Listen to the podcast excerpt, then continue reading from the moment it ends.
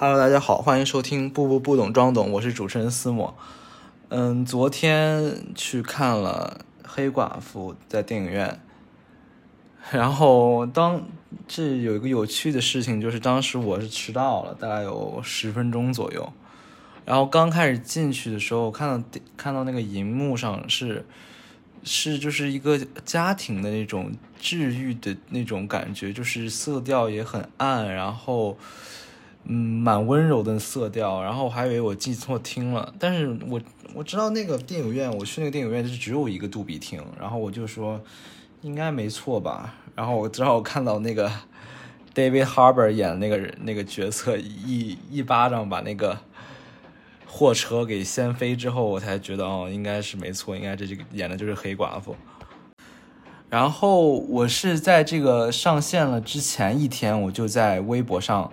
把所有这个黑寡妇、寡姐，然后漫威这些全都给屏蔽了，这些词条全都屏蔽了，然后导致我是没有收到任何剧透的状态。看完了这部电影，我觉得在我的标准体系里，我觉得还是蛮好的一部电影啊。我看到我关注的一些我很喜爱的博主都说很烂很烂，但是要拿这个和花木兰比的话，肯定还是花木兰烂吧。我看完影片之后，其实他给我的印象，他给我整体的感觉有点像是悬崖之上的感觉，因为它不是一个什么美队二、美队三，他们不是一个就是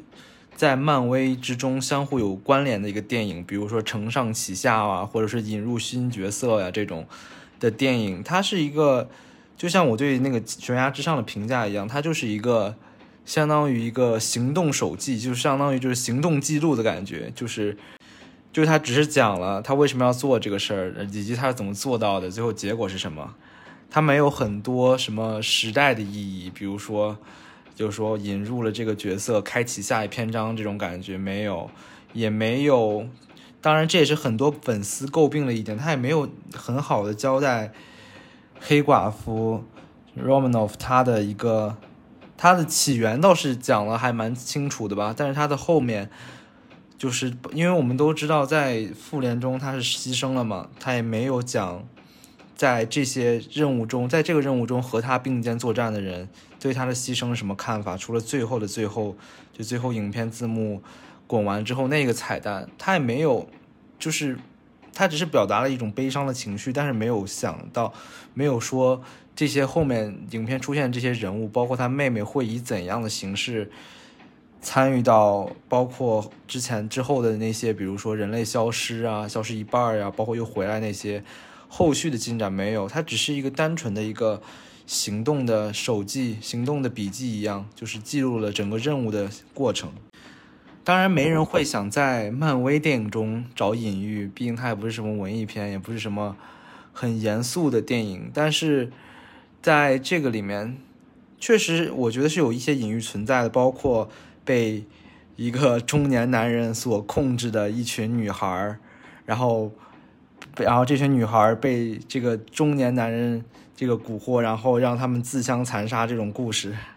然后一旦拿到解药了之后，然后他们就开始互助，这感觉是一个蛮明显的隐喻吧。这个对于男权的刻画也是很明显的，就是说。那个又是一个苏联遗毒的男人，也是个中年，然后一个大肚子，然后就是特别的、特别的 typical 的那种男权形象。然后他们对打的时候，当然一群女孩围攻寡姐的时候，围攻黑寡妇的时候，他也是以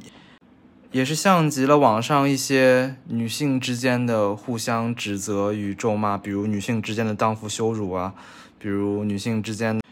女性之间的，比如说稍微有一个女生可能穿吊带儿什么的，然后大家都说她媚男呀之类的，很像，这应该算是一个隐喻吧。其实我最喜欢的一场戏，除了这个一群女生围攻黑寡妇这场戏，其其另外我很喜欢一场就是他们帮助那个 Red Guardian 是 Red Guardian 吧？就我不知道他中文翻译什么翻译啊。然后因为那个影院也没有字幕，也没有任何东西，然后。好像《Red Guardian》就是 David Harbour 演这个角色，当时帮他越狱的这个场景，在雪山，就这个场景让我想起那个邪不邪不压正，也是那个李天然穿着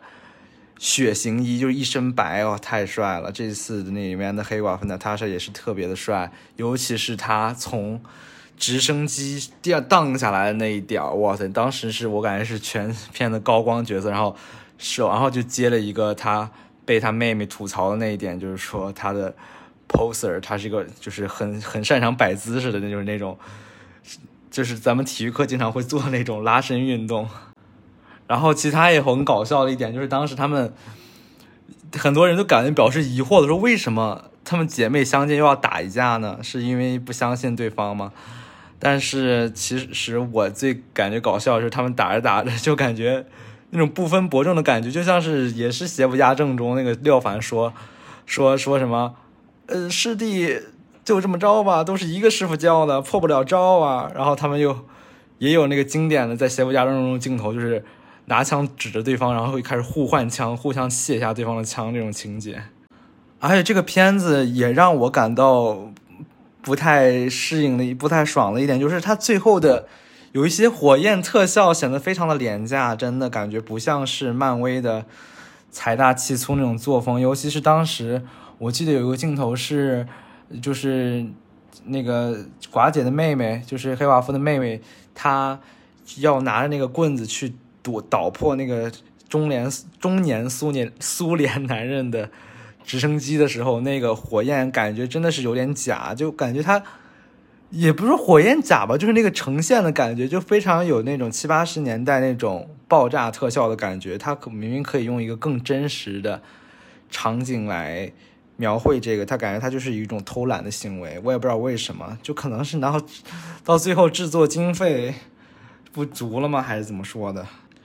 就感觉就完全就欺负。就是我们黑寡妇在复在那个复联四中去世了嘛，就是感觉反正也没有下一步了，这一步就这么着吧的感觉。然后最后那个彩蛋，我想解读一下，因为当时，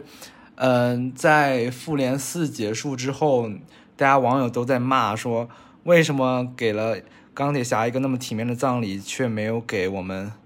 黑寡妇这么一个体面的葬礼？我觉得。这个 Valentino 可以借此发挥，借题发挥，就是说，你看整个组织都不给你姐这么一个葬礼，就是他们瞧不起你姐，然后说不定里面内有另有隐情，这种阴谋论，然后让他去刺杀鹰眼这样。但是这后面的剧情也肯定很好猜到啊，肯定就是他跟鹰眼大打一架之后，然后就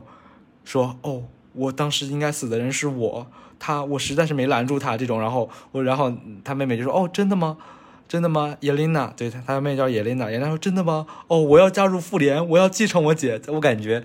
他这个后面关于叶琳娜的剧情，完全就是基本上就是这个这个调性。还有一点就是，漫威一开始打造自己的宇宙，然后包括他的那个就是电视剧宇宙嘛。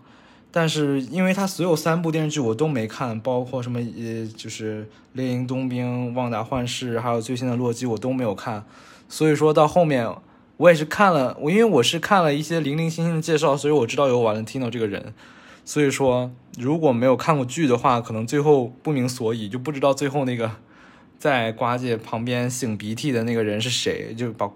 在黑寡妇目前很不尊重的擤鼻涕的那个人女的是谁。其实我也不是很了解，我只知道他好像是猎鹰冬兵的一个角色吧。包其实到最后一点，就是他们在大战的时候，他们不是在一个天空之城大战吗？那个地方他是想给你一种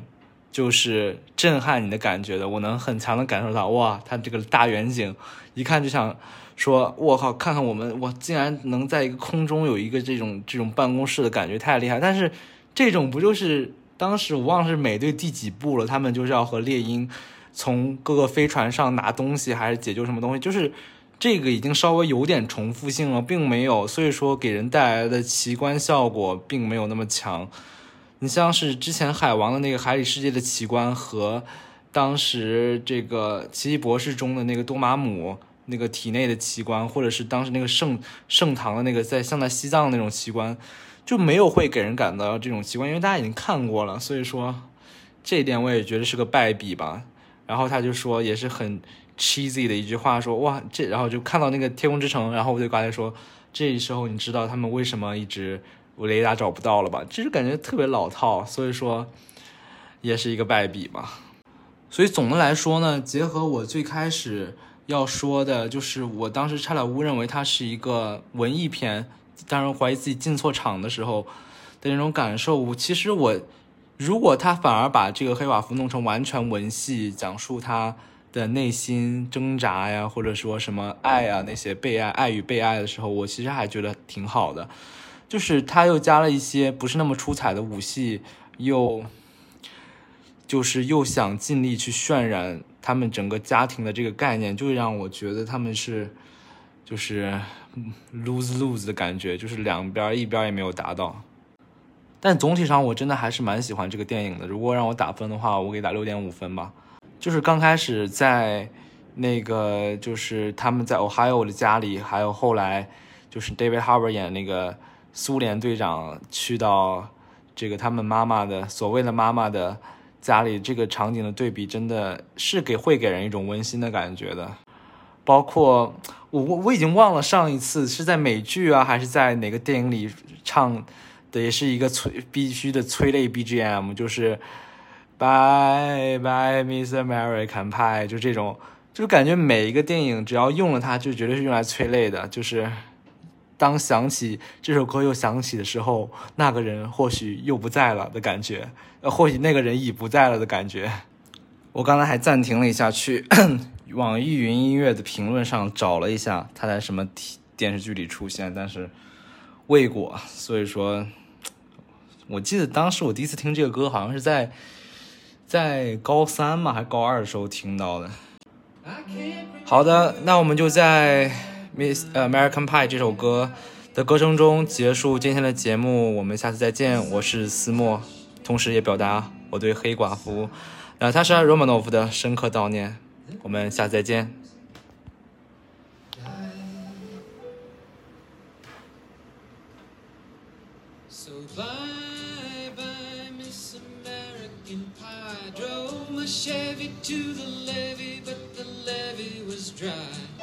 Then good old boys were drinking whiskey and rye, singing, This'll be the day that I die.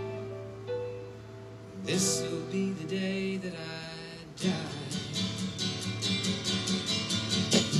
Did you?